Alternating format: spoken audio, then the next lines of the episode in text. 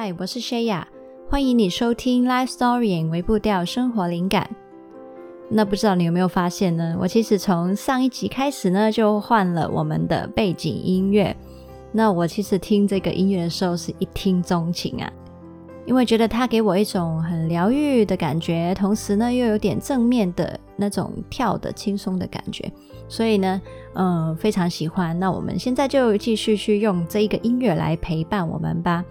那如果你最近的生活很紧张、很累的话呢，我非常推荐你去听上一集，呃，就是带你去旅行的那一集，因为呢，其实也有不少的呃 writer 也有反映说那一集呢真的能帮他们放松，甚至呢，嗯，我觉得非常开心，我收到其中一个 writer 的电邮，告诉我说，嗯，这让他就是这几天非常的伤心的日子。很辛苦的日子，笑不出来的日子，终于可以放松下来，甚至笑出来了。所以呢，很希望这个节目呢，也能够给你一些的祝福。那如果你有兴趣的话，记得去听上一集喽。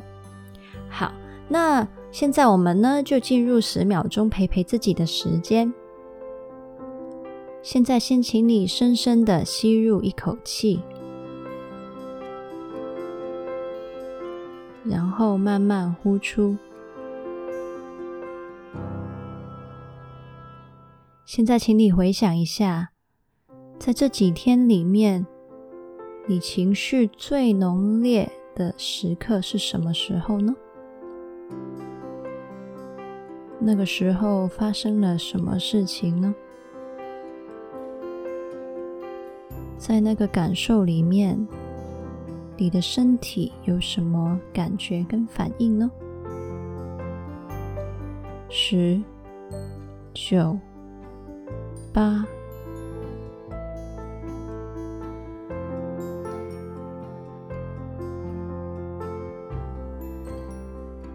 二、一、零。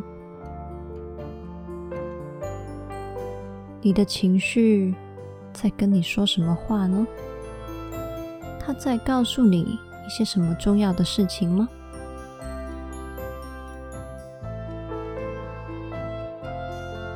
现在，深深的吸入一口气，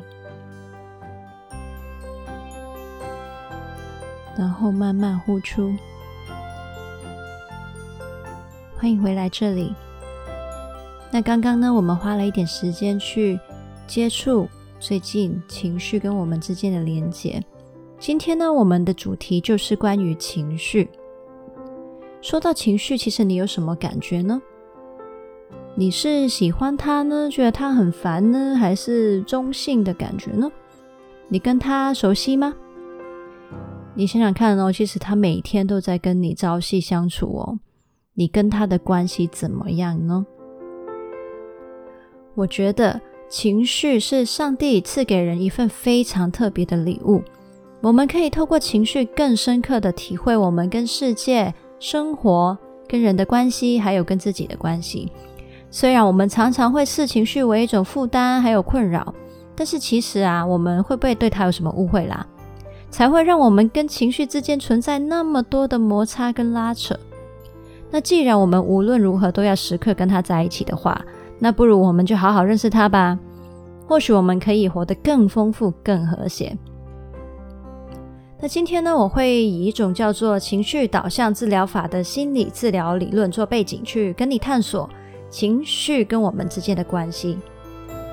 情绪呢，其实是一门语言，它是一种沟通哦。那它的沟通是存在在哪里呢？比如说，它让我们跟自己沟通，让我们可以连结于自己，因为它能帮我们听见自己的心在说什么。同时，它也是我们人跟人之间的沟通。让我们向其他人去表达我们的需要、我们的期望，同时呢，也能从别人的情绪去了解对方。所以呢，它也把我们人跟人之间连接起来。情绪说话的方式有什么呢？除了一些我们真的从嘴巴里面说出来的话，直接表达说我现在很开心，我现在很生气之外，其实更多的是在我们的身体感受、肢体表情还有内在对话上面表现出来的。那现在呢，请你来做一点小啊小小的想象。你可以想象你现在在看一出电影，然后在大屏幕上面呢、有一个人很安静的坐着，他没有哭，一个字都没有说，但是你却非常浓烈的感受得到他身上的悲伤。那现在，请你花十秒钟的时间去想象跟观察一下，你是怎么从他身上感受到悲伤的呢？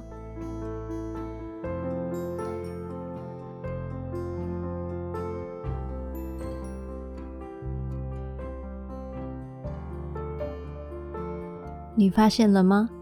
其实啊，单从他的表情、眼神、姿势跟动态，你就已经知道他正在向你沟通悲伤的情绪。那现在我来猜看看哦，你刚刚看到的那个人是什么样的状态？那你看看我猜的对多少？这样子。好，那我猜呢，他的眼睛是向下看的，嘴角向下，头低低的。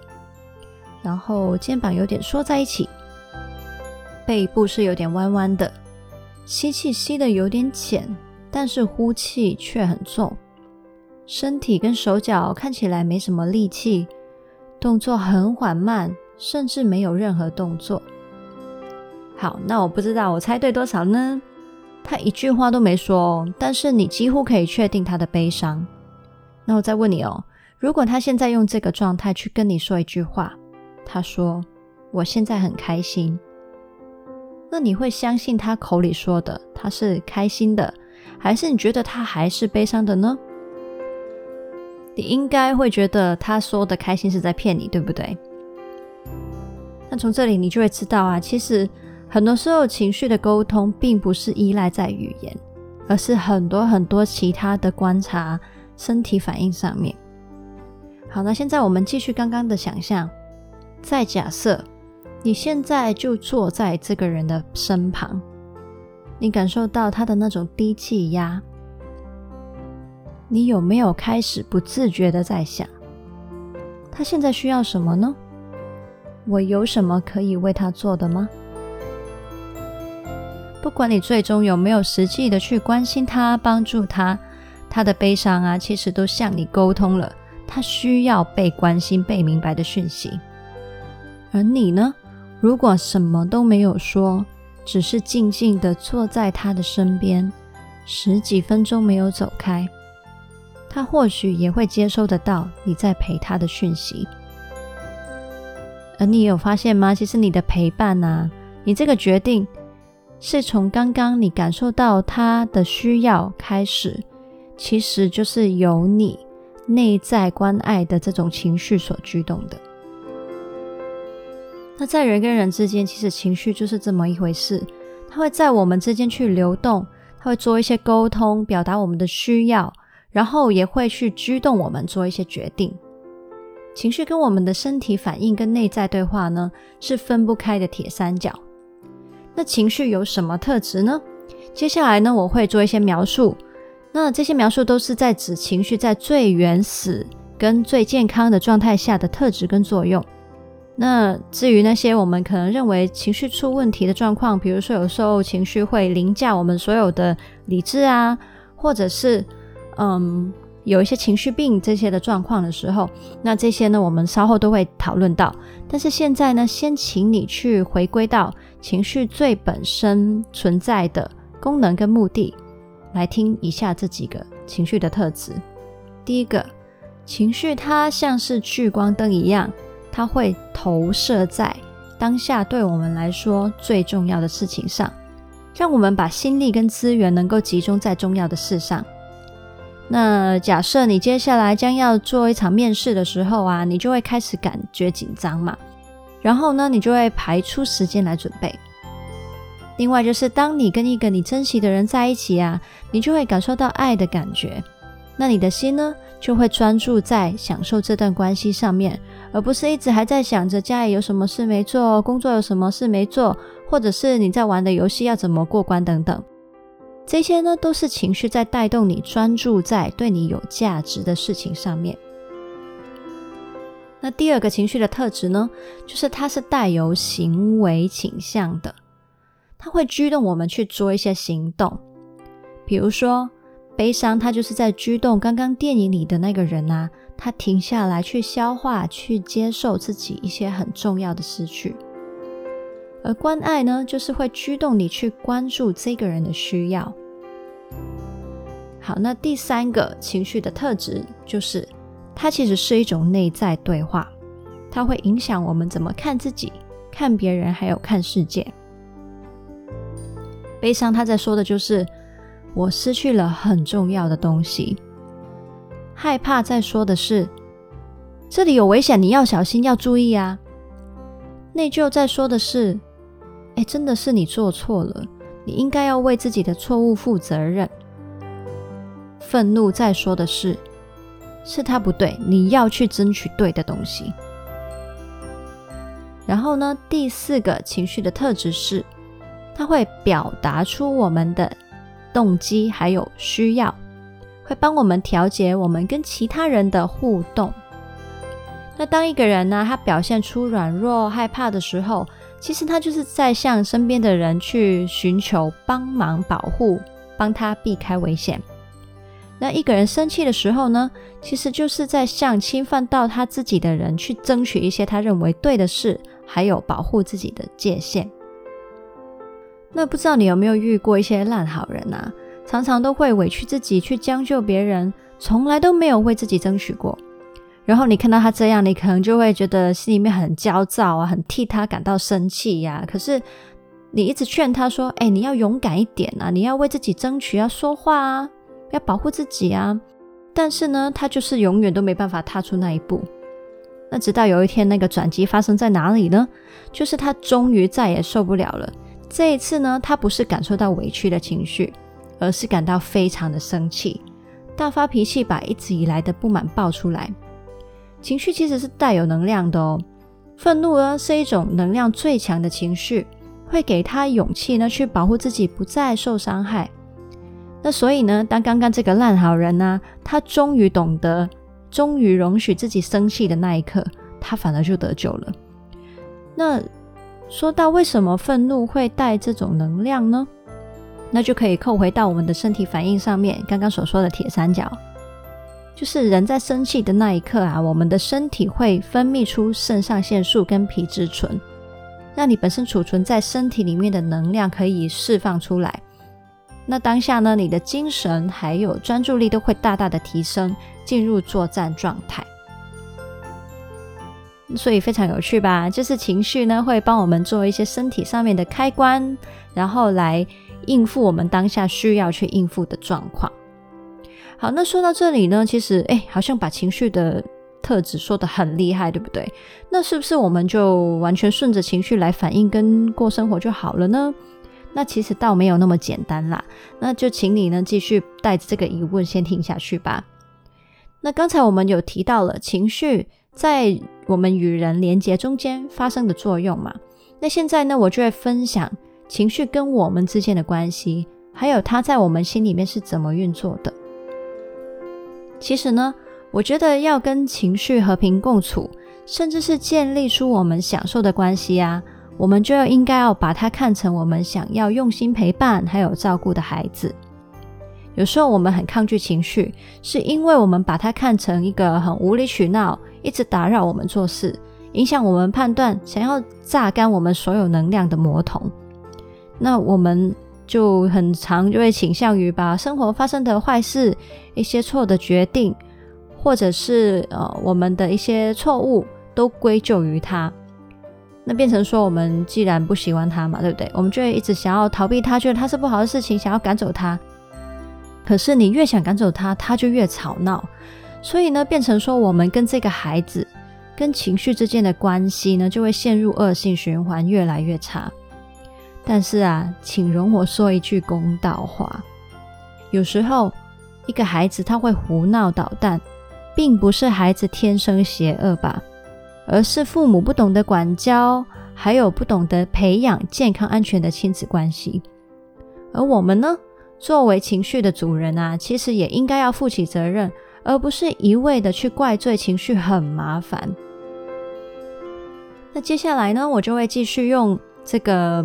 跟小孩子之间的关系来比喻讨论我们应该怎么样跟情绪相处。那第一个重要的事情是，我们要去听懂他说的话，还有他真正的需要。那不知道你有没有经历过这样的一段日子呢？就是啊，你很想要避开，很想要压抑你的某一种负面情绪，觉得它很困扰你。你用了一些方法，不断的想让自己去暂时冷静下来啊，或者是甚至开心起来。那或许呢，可能诶，你去看一场电影，好像哦有一点用哦。又或者是你呃去吃了一包咸酥鸡，好像又帮你那一刻过得好一点。可是。没过多久，那种情绪又跑回来了，你也会因此越来越讨厌这种情绪。那到底为什么它会一直出现呢？那刚刚就说嘛，情绪就像小孩，他一直哭闹，你觉得他很烦，然后你就一直塞糖果给他吃，想说他在吃糖果的时候可以安静一下，这样。那他他才安静一下而已，不久后又开始闹了，然后你又忍不住，你又想要塞他糖果，把他敷衍掉。但是啊。你真的知道你的小孩真正需要的是什么吗？他可能其实要的并不是糖果，对不对？而是你很久没有专心陪他了，他要的只是你的陪伴而已。所以你一直给他所有的糖果，根本就没办法去解决他的需要啊！所以他会重复的去闹，其实也是很理所当然的，不是吗？所以呢，情绪来的时候，你与与其呢是急着要他闭嘴，让想办法让他停下来，不如你真正的花一点时间去听他说话。当他觉得他要说的话全部都已经说完了，你都听懂了，那他自然就不会再闹了，也不会一直想要引起你的注意了，对吧？那当然了，我知道啦，就是要正面去接触负面的情绪啊，是真的很不好受。那但是呢，就像是一些当父母的，就算是孩子再烦再累，但是呢，父母还是会刻意去陪他，因为这是有需要做的事情。那也是去建立良好关系的必须嘛。那第二个呢，我们跟情绪相处要注意的，就是我们需要去接纳他的表达。那你可以想象，当我们一直去否定一个孩子的表达，会带来什么问题呢？例如说，一个孩子他每一次哭，都会被他父母凶说不准哭，那渐渐的他就会相信哭是不对的，他就会扭曲自己来满足父母的期望，不再容许自己表达伤心，然后长久下去呢，内在健康还有自我价值都会开始出问题。其实情绪也是一样。当你原发健康的情绪，它一直在跟你表达的东西呀、不断的被你否定跟压抑的时候，反而会闷出其他的状况，可能一些情绪病。那另外啊，不知道你有没有发现，有一些人呢，就是很难接触到某种感受呢？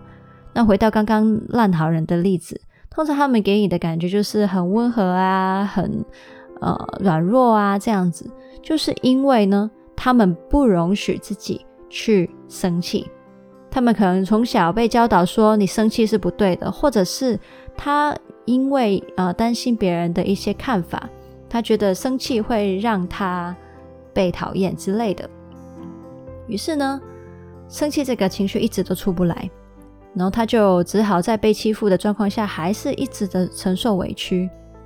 但是呢，其实啊。生气才是他最深层真实的感受，那个真正能帮他脱离困境的情绪。那再说另外一个例子，如果有一个人经历了非常重要的失去，如果他不容许自己去悲伤的话，不管他怎么样跟自己说要如常生活，但是他的心可能还是一直放不下，因为他根本没有去消化跟接受这件事情嘛。那所以在这里，你注意到了吗？通常会困住我们的，并不是情绪本身哦，而是我们为了抗拒某一种原发的情绪，反而给自己设下了走不出来的局，产生了另外一种适应不良的情绪。那本来我们其实就是不想要让事情那么复杂，才会抗拒那个情绪，对不对？但是呢，就会因为这样把事情越搞越复杂，而且生病啊，病态的状况，其实很多时候就是这样子搞出来的啦。好，那情绪呢，真的就是会这样一层一层的，而且是怎么样衍生出来的呢？那这个呢，其实在另外一个理论 s a t i a 的理论呢，也有去解释。